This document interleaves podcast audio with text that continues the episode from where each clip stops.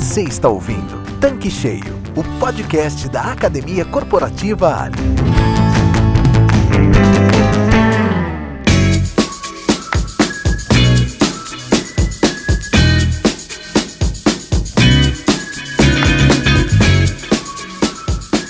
Está começando mais um Tanque Cheio, o podcast da Academia Corporativa AI.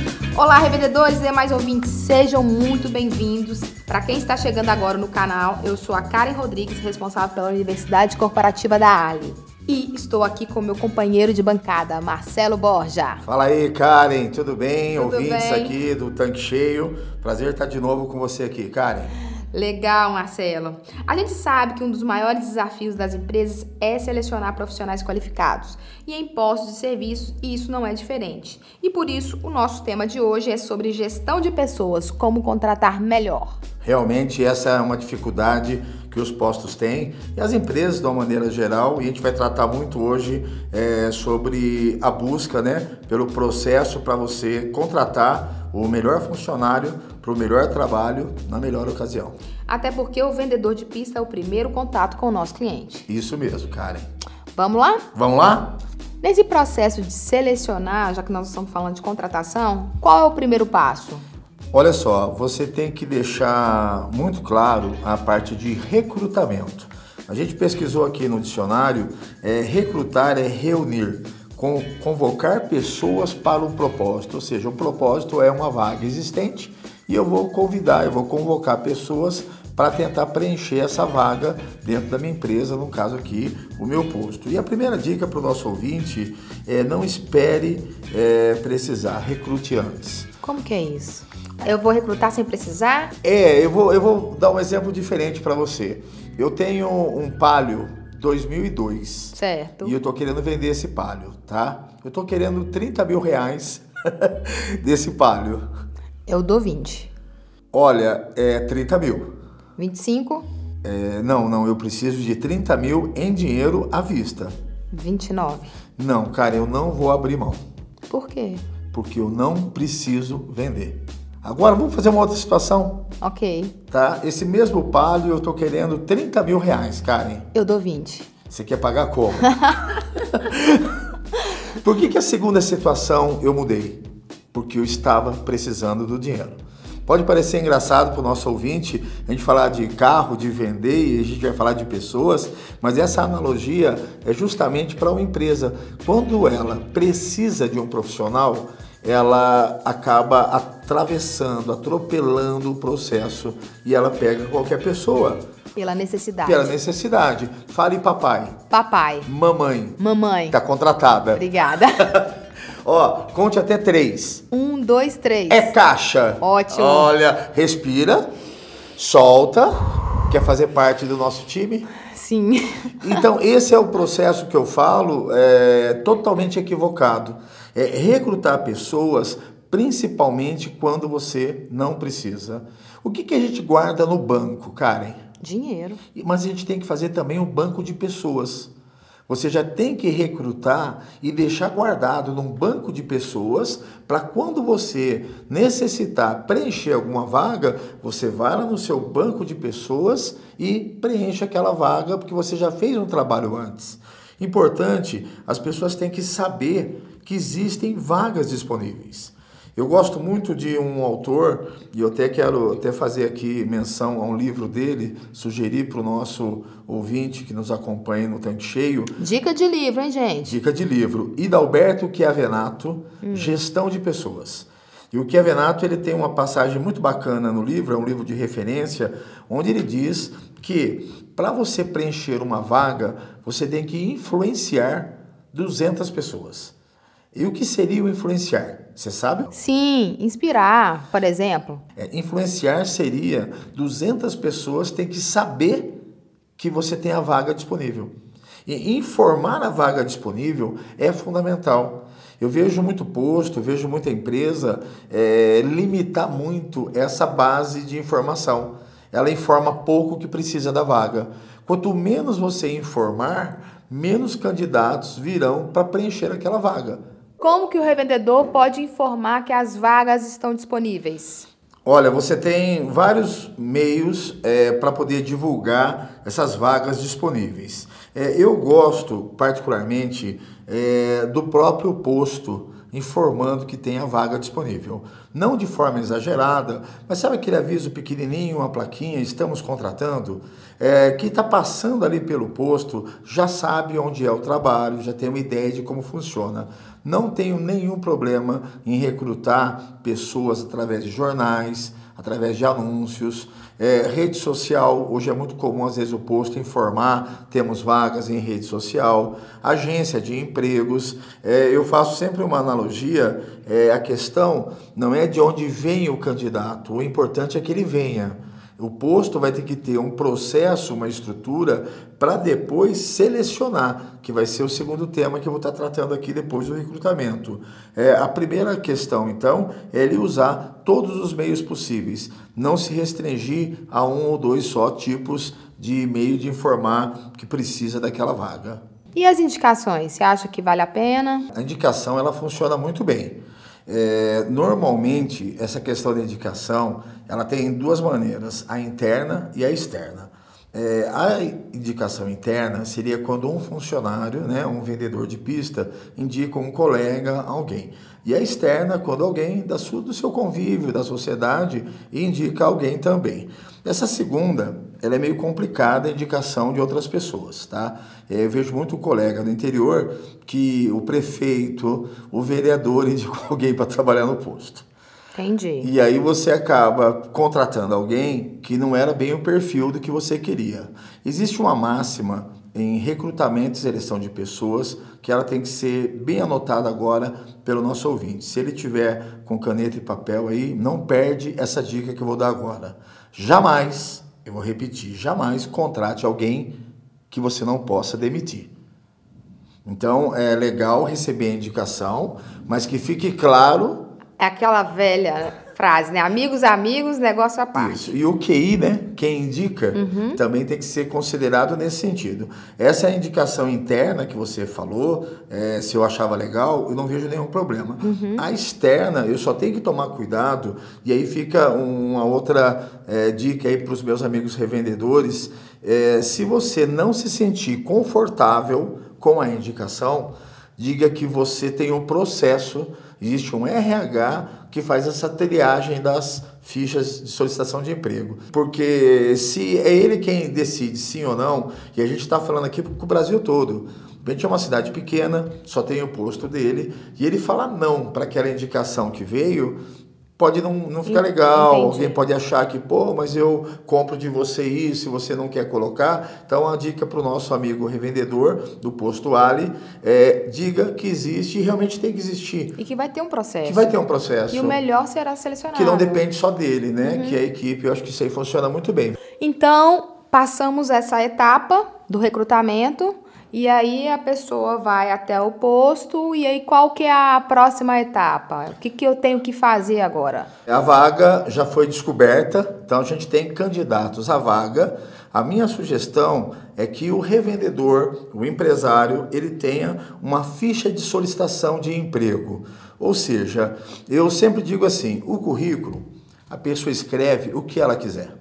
Uhum. Você já foi gestora de posto, você já viu alguns currículos bem diferentes lá, não viu? Com certeza. Sim, aquelas coisas que você não consegue entender. Ele... Tem, tem uns que tem muita coisa, outros não tem nada, tem um meio termo, tem de tudo, né? E eu digo assim, eu não quero generalizar, mas tem currículo que não é verdade tudo que está escrito ali. Exatamente. O que, que é importante então? Que o posto tenha uma ficha de solicitação de emprego uma ficha com dados básicos. Que é o padrão. Que é o padrão. O nome dele, o nome da mãe dele é muito importante. Mas o nome da mãe, por que, que o nome da mãe é importante? Quando você vai fazer uma consulta depois dessa ficha de solicitação de emprego, dados do candidato, como o nome da mãe, permitem você checar antecedentes criminais, permite você checar a questão dele financeira, do Serasa, dependendo da vaga que você for preencher. Então, o nome da mãe ele é muito relevante nessa questão de checar os dados, que é o último bloco que a gente vai estar falando aqui hoje. Entendi.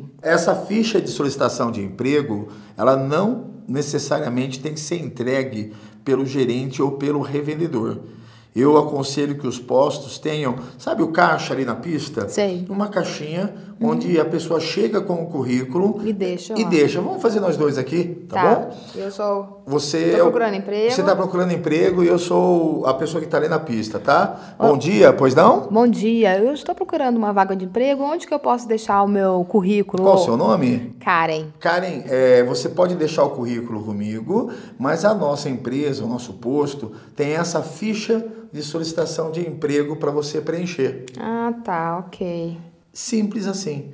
Não há necessidade, então, do revendedor, do gerente. A ficha de solicitação de emprego, qualquer pessoa do posto pode entregar. E a pessoa já pode preencher ali Já na pode preencher hora. na hora. E ele já me informa onde que é o local que eu vou deixar. Pronto, é o processo mais simples que tem.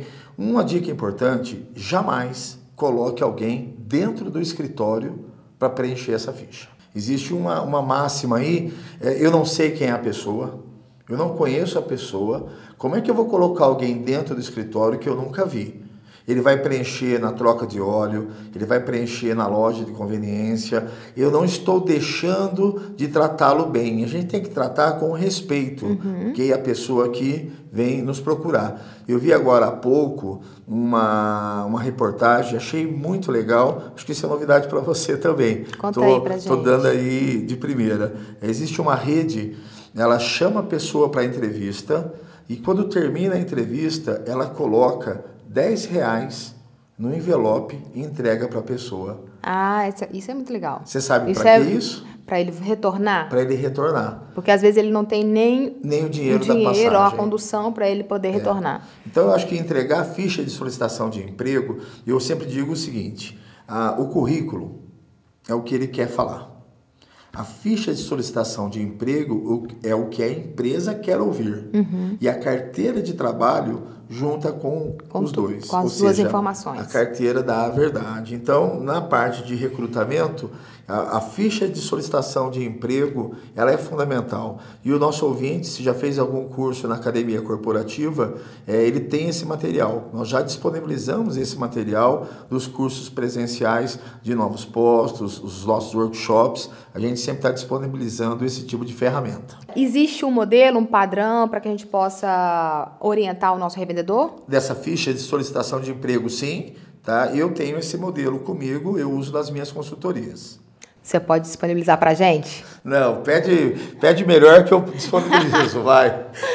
Volte, por favor. Tá, então pronto. Ei! Então tá feito aqui, combinado com todo mundo. É, os nossos ouvintes do nosso podcast Tanque Cheio vão ter acesso a essa ferramenta, que é uma ficha de solicitação de emprego para ele utilizar no seu posto. Então, acompanhe os canais digitais da Academia Corporativa, que lá estarão disponíveis essas ferramentas, ok? Tá vendo, pessoal? Você que é revendedor Ali, acesse o portal da Academia Corporativa, que fica dentro do Clube Ali. Lá você encontrará essa ferramenta e muitas outras. Nos acompanhe.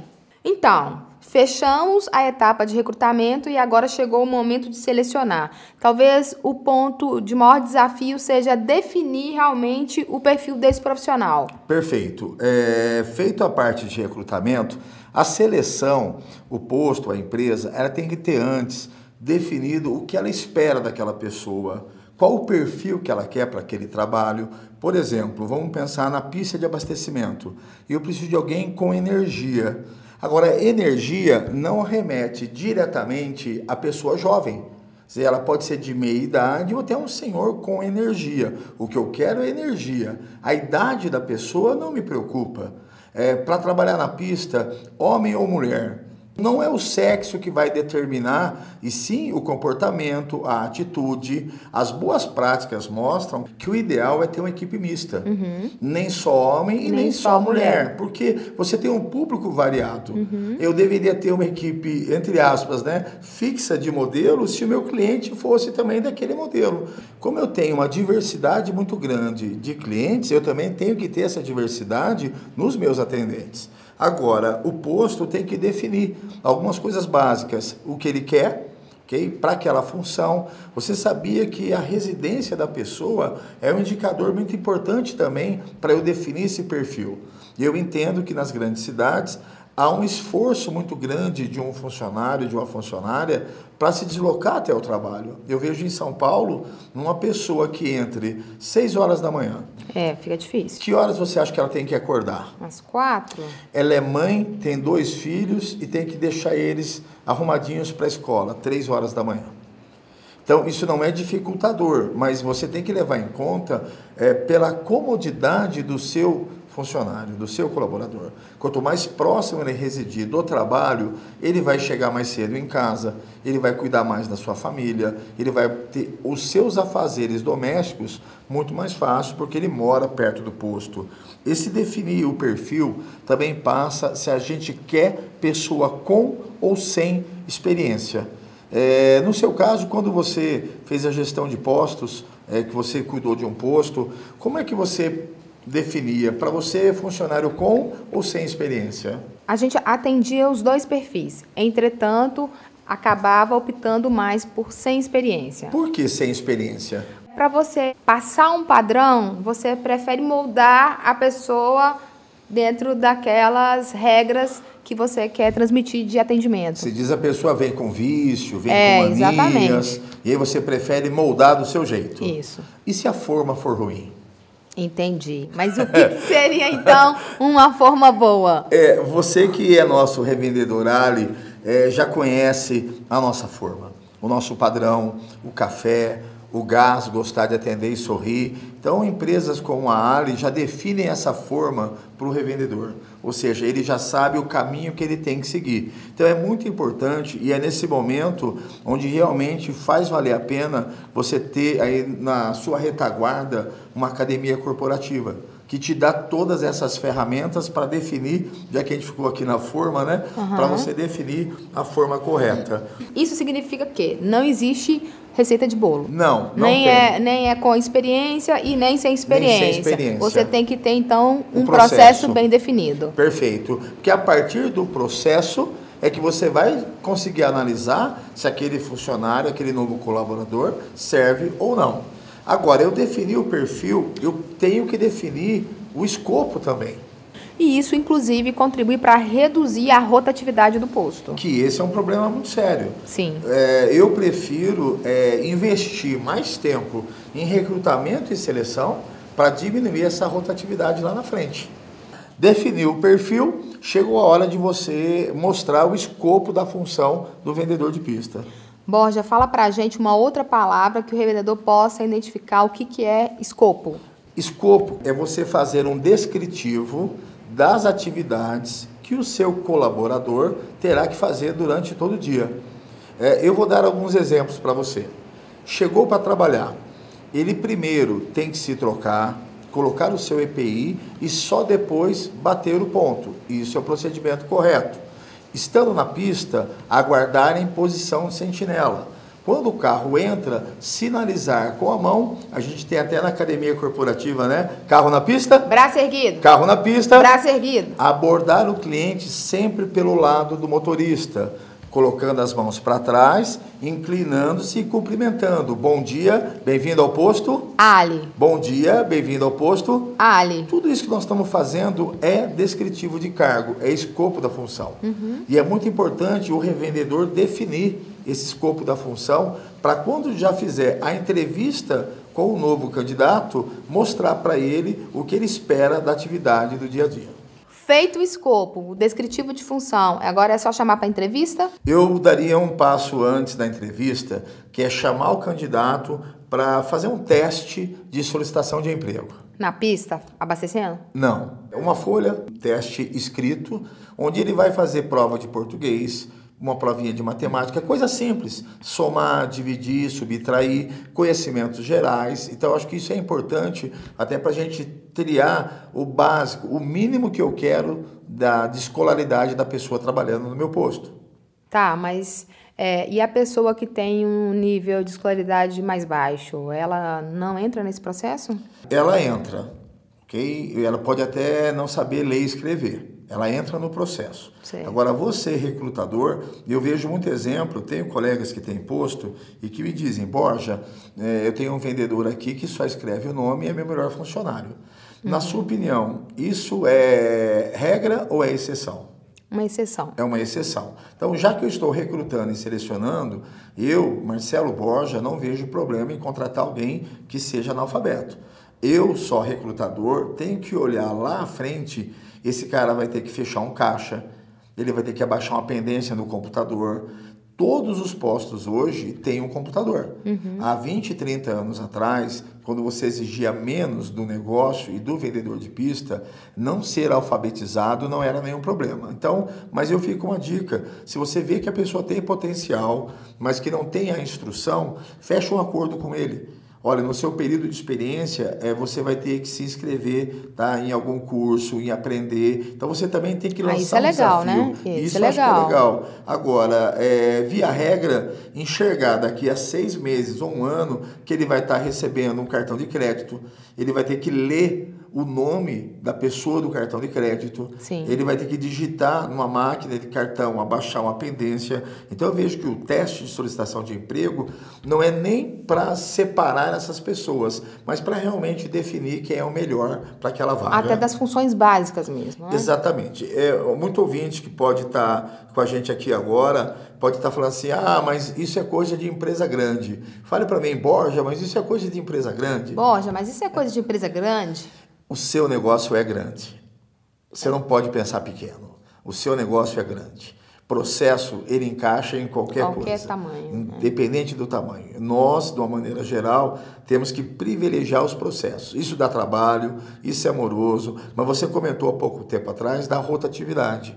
E o custo da rotatividade é muito grande. Isso facilita até no processo de crescimento do empresário. Perfeito. Que à medida que ele vai crescendo, vai acompanhando o processo. Vai né? acompanhando. Ele, enquanto gestor do negócio, também vai adquirindo novas técnicas. Eu acho que é fundamental é, a ficha, o teste de solicitação de emprego. Feito isso, você tem que definir os pontos de triagem fora do perfil desejado, falta de sinergia com a função. Eu já tenho a ficha de solicitação de emprego, eu já tenho o teste que eu apliquei com ele, eu tenho a carteira de trabalho dele. Qual o critério que eu vou utilizar para chamar essa pessoa para a entrevista?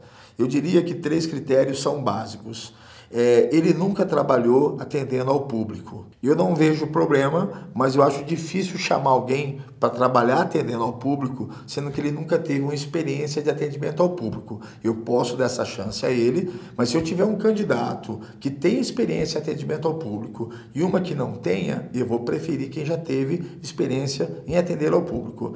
Eu sempre brinco assim, quando eu vou almoçar, eu gosto sempre de estar olhando assim, garçom.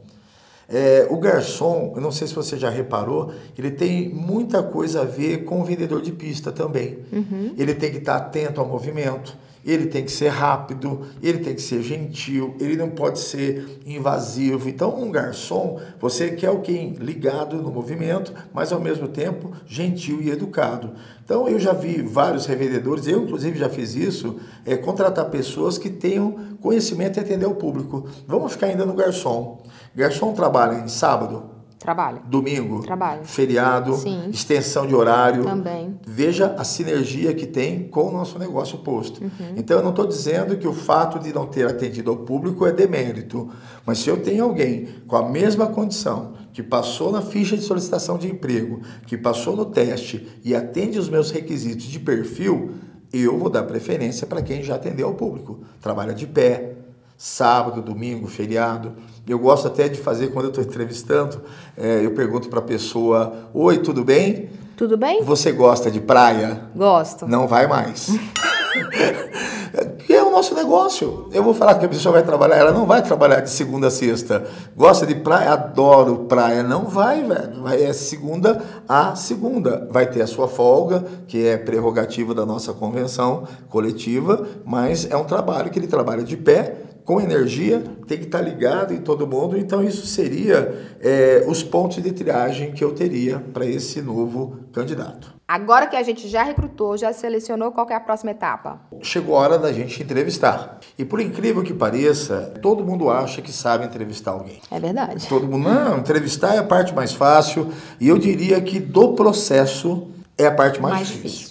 É mais difícil porque você envolve muitas vezes as questões pessoais numa entrevista. Você tem que ser firme com as pessoas e suave no processo. Então você tem que escolher a pessoa mas você não pode se envolver do lado pessoal. Vai ser muita história triste, vai ser muita coisa que você pode ou não. Eu não entraria nessa seara do uhum. sentimento. Para a entrevista, o primeiro passo, marcar a entrevista.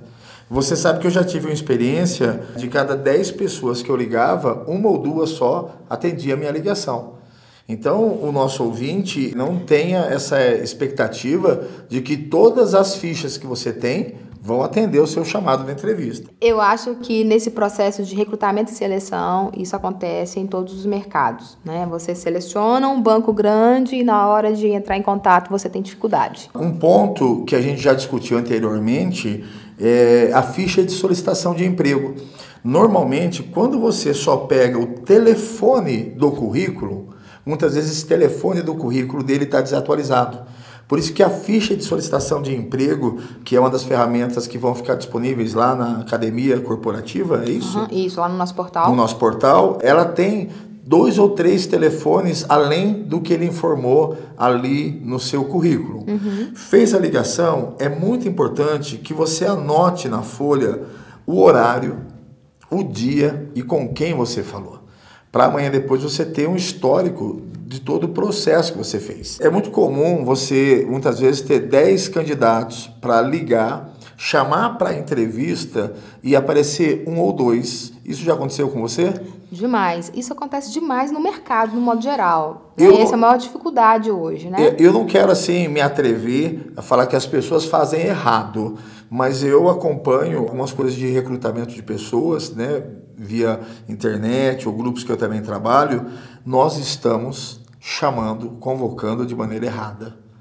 Nós estamos ligando um dia antes, sete horas da noite, para a pessoa estar tá no outro dia, no às oito horas da manhã. Então, nós, recrutadores, também temos que reavaliar. Será que eu estou fazendo da maneira correta? Nos planejar. Nos planejar. Eu ouço muito um pensamento conservador, antigo. Ah, mas se ele está parado, ele pode vir. Não é bem assim. Não, porque também pode acontecer várias coisas. Naquele momento o celular está descarregado, aconteceu alguma coisa na família da pessoa. Perfeito. Né? Então... então, essa coisa de sete horas da noite ligar para ele estar no outro dia, eu já não faria isso. Fica uhum. essa dica para o nosso ouvinte. Se eu tenho dia determinado para entrevista, faz isso dois, três dias antes. Muitas vezes não estão aparecendo os candidatos porque você informou da maneira errada. Eu sei que é duro a gente assumir isso, mas muitas vezes nós comunicamos a entrevista do candidato ou da candidata, mas de maneira equivocada. Tem que fazer com calma, marcou o dia em local reservado e marcou o horário, tem que respeitar o horário. É, isso é legal você falar, porque assim, muitas vezes as pessoas acham que porque eu sou a pessoa que estou recrutando, e se coloca numa posição de superioridade, né? Então eu chego na hora que eu quero, faço da forma que eu quero, porque o outro, digamos assim, está precisando. precisando. Cara, é, a sua intervenção foi fantástica. Eu já presenciei, e aí não é, não é história, é fato, uhum. é, o entrevistador colocar a cadeira dele mais alta para que a outra pessoa realmente já olhe para cima no sentido de quem manda aqui sou eu. Cara, isso é pré-histórico, não se aplica mais. Uhum. Hoje é de igual para igual. Trocar de lugar com a pessoa, não precisa nem ter uma mesa na frente. Senta para numa cadeira para conversar. Pode ser um estilo de bate-papo mesmo. Bate-papo. Né? É, eu acho que esse excesso de formalidade faz com que o candidato não seja ele mesmo. Isso é interessante, Borja, você colocar, porque já demonstra que no processo já tem essa separação. Na hora que for trabalhar, então, porque assim, uma coisa que me incomoda muito é aquela plaquinha, somente a administração. Dá uma distância muito grande. E se o nosso negócio é estar tá ali olhando, olhar o cliente, eu acho que já começa desse início do processo de seleção, né? Essa, essa proximidade, né? Essa aproximação, ela, eu digo que muitas vezes você conhece a empresa pelo porteiro, pela recepção. Ou seja, a maneira como ele recebe a pessoa, você já imagina como que é lá dentro.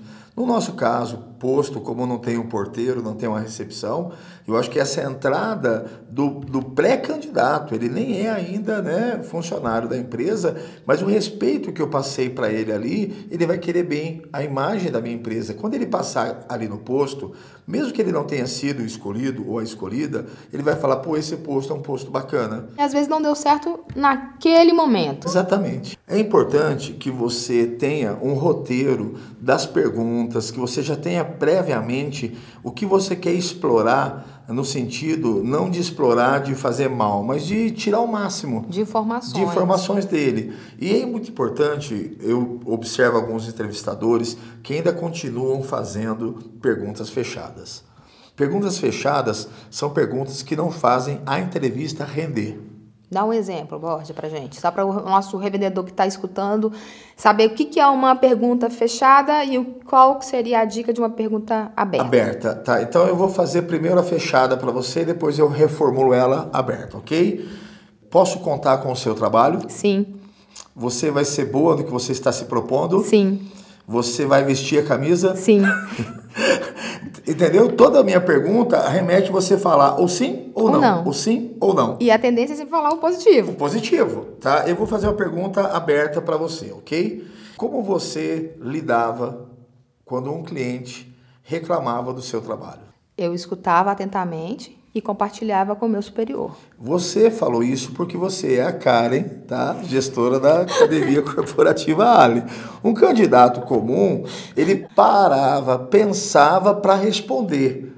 Aí é a pergunta aberta, bem feita. Ele vai, pode até gastar tempo para pensar, mas vai sair alguma coisa. essa é a jogada da pergunta aberta. Fazer ele gastar tempo no sentido de, cara, como é que eu vou responder essa pergunta? Uhum. É, eu vou fazer uma pergunta fechada para você. Você ajudava na limpeza? Não. Tinha uma escala? Não. Ok? Agora eu vou refazer a pergunta aberta. Como você vê a participação de todos na manutenção e limpeza da área onde trabalha. Eu acho que é uma forma de contribuir com todos, tanto com os meus colegas quanto com o posto. De novo a Karen falando, eu fico feliz que é você. Então, mas acho que o nosso ouvinte está entendendo isso, uhum. né? Se você fechar a pergunta, a resposta vai ser fechada. Uhum. Tem que fazer a pergunta aberta. Eu vou te fazer uma pergunta aberta para a gente concluir esse bloco de perguntas abertas. Já vi que você é fera nisso, tá? Porque. Estou tentando melhorar. Tá. Porque eu não deveria te contratar. Olha, gente, até a Karen parou para pensar. Como assim? Você entendeu o que é uma pergunta aberta? Uhum. Existe um livro, vou dar uma dica de livro aqui, se quiser fazer a dica de livro. Dica de livro, gente. Como mover o Monte Fuji. É um livro em que recrutadores colocaram ali perguntas que eles faziam é, para os candidatos de maneira inusitada. É, por exemplo, Karen, como é que você coloca uma girafa na geladeira? Nossa, como que eu faço isso, né? Vai ter que ser o filhote, né? E uma geladeira daquelas duas portas. Pergunte para mim. Borja, como é que eu faço para colocar um elefante na geladeira? Você abre a porta, põe dentro e fecha a porta. Pronto. É uma resposta. Então, o entrevistador. Não importa ele... se cabe ou não, né? A, a porta você vai ter que abrir de algum momento. Então, você usando perguntas abertas, você cria uma entrevista melhor. Então não vai muito daquela tradicional, sabe? Você é bom no que você faz. É, eu acho que o que você está querendo colocar aqui é não seguir um roteiro também, né? É, e aquela, aquele script já engessado e que todo mundo, digamos, já sabe que você não consegue extrair nada de informação daquele candidato. Ó, você quer ver aqui um, um furo muito grande que tem, é quando o entrevistador quer falar mais dele. Isso é um erro muito clássico em entrevista. Olha, eu comecei aqui no posto, eu era enxugador de carros, depois eu fui promovido. E sabe o que o, que o candidato faz? Fala a mesma coisa. Não, ele cruza o braço e fica assistindo. E a ideia é falar mais quem está sendo entrevistado. E pegando um gancho com isso, o entrevistador fala assim: ó, eu espero que uma, uma pessoa que tem energia, que não sei o que dizer, ele já fala o que, o que ele quer ouvir, o cara já pega um gancho ali ele e fala. Ele é rápido. Se ele for um cara esperto, ele já vai falar o que o entrevistador quer ouvir. O entrevistado pode ter passado por três entrevistas no mesmo dia. Uhum. Ou seja, ele está craque em ser entrevistado. Você quer frentista ou quer vendedor de pista? Vendedor de pista. Então, a minha dica para o nosso ouvinte, dê uma caneta durante a entrevista e peça para a pessoa vender essa caneta. Porque se o candidato ou a candidata não conseguir te vender uma caneta, provavelmente ele não tenha. Você pode até desenvolver essa habilidade depois. Mas se eu quero vendedores, no momento da entrevista, eu preciso que a pessoa me venda alguma coisa e eu não vejo isso acontecer. Uhum. É raro a gente ver o entrevistador virar para alguém e me venda essa caneta ou me, me venda esse copo. Então são situações que a gente pode utilizar. Todo o processo feito, a entrevista feita, eu gosto muito de respeitar as pessoas, assim como você. Estar desempregado não é um problema. É uma situação que a pessoa está vivendo. Acho que o respeito que a gente tem que ter com quem procura a nossa empresa para querer trabalhar é muito grande. Então, uma dica para você, ouvinte, é não crie expectativas. Terminou a entrevista, muito obrigado. Foi um prazer receber você aqui na nossa empresa. Se até sexta-feira da próxima semana ninguém entrar em contato com você, é porque a vaga foi Já preenchida. foi preenchida. É, esse respeito, cara, ele é muito importante. E se você não datar, se você não definir um tempo, ele vai ficar passando todo dia no posto. É, ele vai ficar ligando para você, vai ficar mandando mensagem, é, porque ele precisa daquele trabalho. Mas a gente tem que tomar esses cuidados na entrevista de não criar expectativa e no final marcar com a pessoa. Olha, agora não dá um prazo muito grande, não.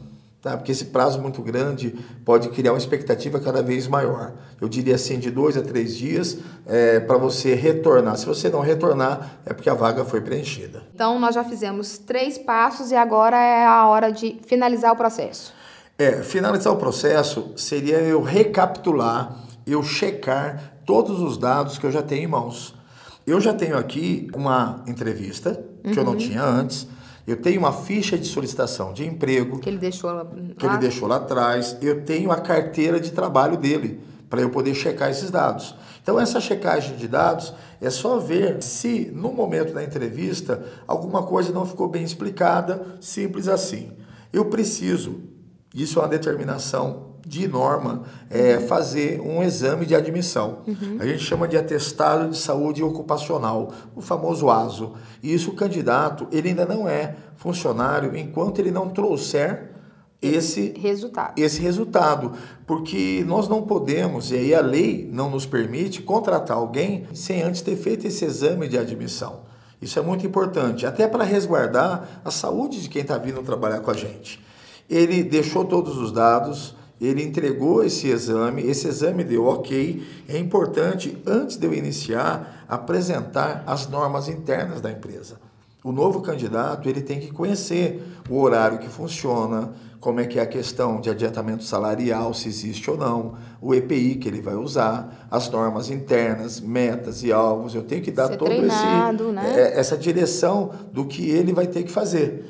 E aí, ao final, eu inicio o período de experiência. Que dura mais ou menos quanto tempo? A legislação diz, e aí pode até mudar, alguns dissídios eu conheço 30 mais 30, mas via regra é 45 mais, mais 45. O que não necessariamente quer dizer que eu precise fazer os 90 dias. Se eu detectar em 45 dias que tudo que ele falou para mim na entrevista, tudo que ele falou para mim durante o momento de recrutamento e seleção, deixou algum ponto a resolver, eu tenho que dar um feedback para ele, tenho que orientar ele. Olha, você disse isso, mas não está acontecendo. Ele disse que ele era pontual, mas eventualmente ele teve que se ausentar com maior frequência. Eu sempre defendo, primeiro, oriente o funcionário. É, você falou para mim um pouco antes que você preferia sem experiência, lembra? Lembro. Então, se ele não tem experiência, eu tenho que dar essa experiência a ele. Uhum. Esse momento de avaliação da experiência, ele também está avaliando a empresa. Se você já parou para pensar nisso, que muitas vezes eu estou avaliando o candidato, mas ele também está me avaliando.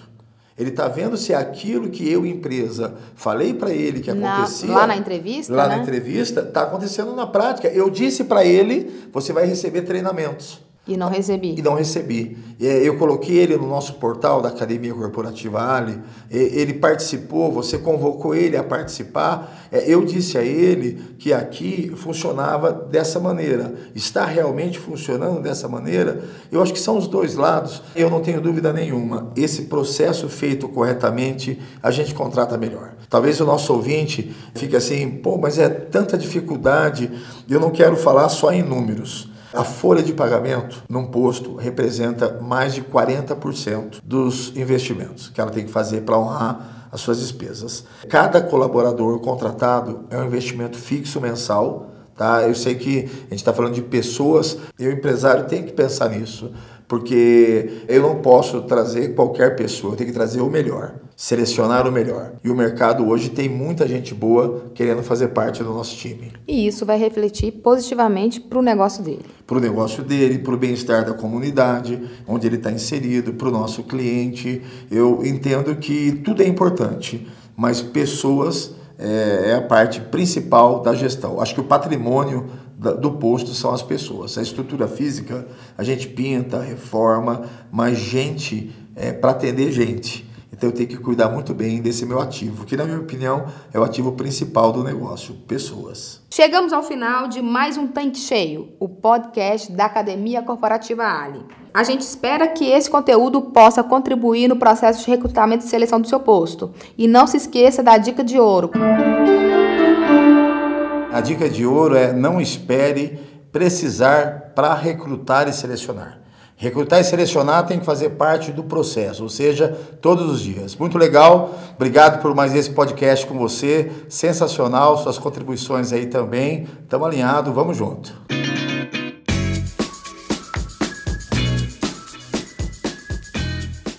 Pessoal, agradeço muito a audiência de vocês. E você, revendedor Ali, não se esqueça de acessar o portal da academia que fica dentro do Clube Ali. Acompanhe esse canal, compartilhe e nos vemos nos próximos episódios. Até lá, grande abraço! Você acabou de ouvir Tanque Cheio, podcast da Academia Corporativa Ali. Para acessar este e vários outros conteúdos exclusivos, acesse clubeali.com.br e complete seu tanque com conhecimento que gera resultado.